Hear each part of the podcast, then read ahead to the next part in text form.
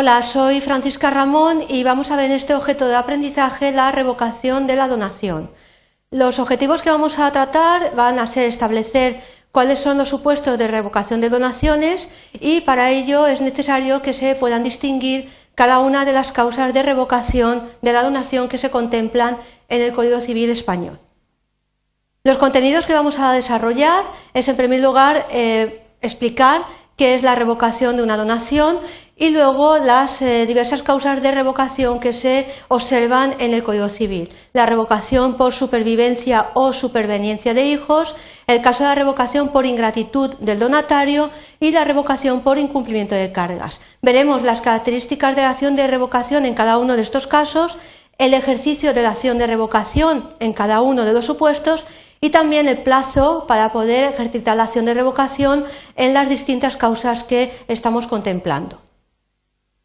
Lo que tenemos que tener presente es que la donación es un acto de liberalidad por el cual una persona dispone gratuitamente de una cosa en favor de otra que la acepta. Sin embargo, tenemos que tener en cuenta que una vez que realizamos eh, la donación, una vez que se han cumplido además los requisitos eh, constitutivos que exige la ley, esa donación es irrevocable, no se puede revocar. Sin embargo, el Código Civil autoriza una serie de casos o de supuestos para que el que ha realizado la donación, el donante, pueda revocarla, es decir, echarse para atrás en lo que el acto que ha realizado. Las causas eh, que se permiten como causas de revocación son por hechos sucesivos a la perfección del negocio y a la misma eficacia. Sin embargo, tenemos que tener en cuenta que estas causas de revocación no son consideradas, no se trata de condiciones resolutorias.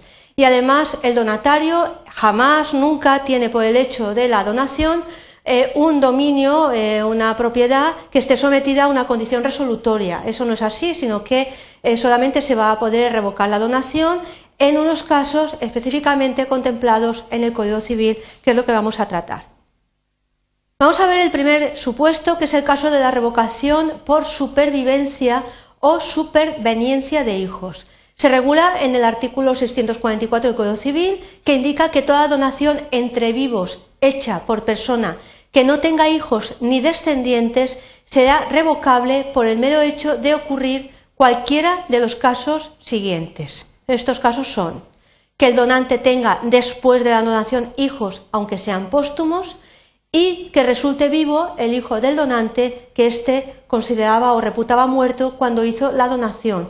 En cualquier caso es descendencia y eh, supervivencia de un hijo que se consideraba o que se reputaba o que se eh, creía muerto. Las características de la acción de revocación por supervivencia o superveniencia de hijos es que la revocación no es automática. Se le concede una acción de revocación al donante, es decir, tiene que ejercitar la acción.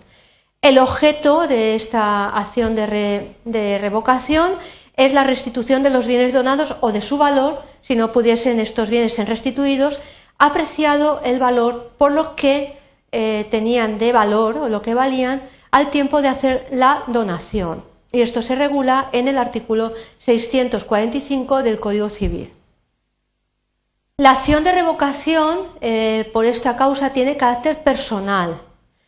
Son válidos los actos eh, de enajenación o gravamen que realice el donatario, porque evidentemente el dominio del donatario sobre la cosa no está sujeta a esa condición, entonces puede haber enajenado o puede haber eh, grabado el bien que tenía eh, donado a su favor y además hay que tener en cuenta que la restitución del objeto donado se extiende a los frutos, pero el eh, donatario no los va a devolver sino desde la interposición de la demanda de la acción de revocación.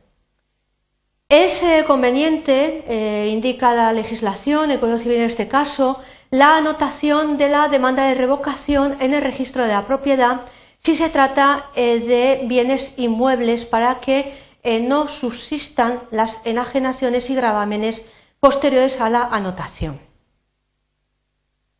El ejercicio de la acción de revocación eh, está legitimado el propio donante y se transmite la acción por su muerte a los hijos y descendientes siempre que el donante muera sin haberla ejercitado dentro del plazo establecido. El plazo para la acción de revocación por esta causa es de cinco años y se empiezan a contar desde que se tuvo noticia del nacimiento del último hijo o de la existencia del que se creía muerto. Es un plazo de caducidad y no de prescripción y la acción es irrenunciable. No se puede renunciar previamente a esta acción de revocación. Vamos a ver otra causa de revocación, en este caso por ingratitud del donatario. la donación podrá ser revocada a instancia del donante por causa de ingratitud en los casos que a continuación vamos a ver. Esto se contempla en el artículo 648 del Código Civil. Los eh, supuestos son si el donatario cometiere algún delito contra la persona, el honor o los bienes del donante, si el donatario imputara al donante alguno de los delitos que dan lugar a procedimiento de oficio o acusación pública, aunque lo pruebe, a menos que el delito se hubiese cometido contra el mismo donatario, su cónyuge o los hijos constituidos bajo su autoridad. Y también si se le niega eh, indebidamente los alimentos al donante. Las características de esta acción de revocación es que es personal, no afecta a terceros que hayan adquirido el donatario o tengan constituidos derechos reales sobre los bienes donados, salvo que la adquisición o constitución se produzca después de anotar la demanda de revocación en el registro de la propiedad. ¿Y quién puede ejercitar la acción de revocación por incumplimiento? Eh, por ingratitud, perdón, solamente está legitimado el donante, se transmite a los herederos si no la pudo ejercitar y legitimado pasivo es exclusivamente el donatario y la acción no es eh, irrenunciable de forma anticipada.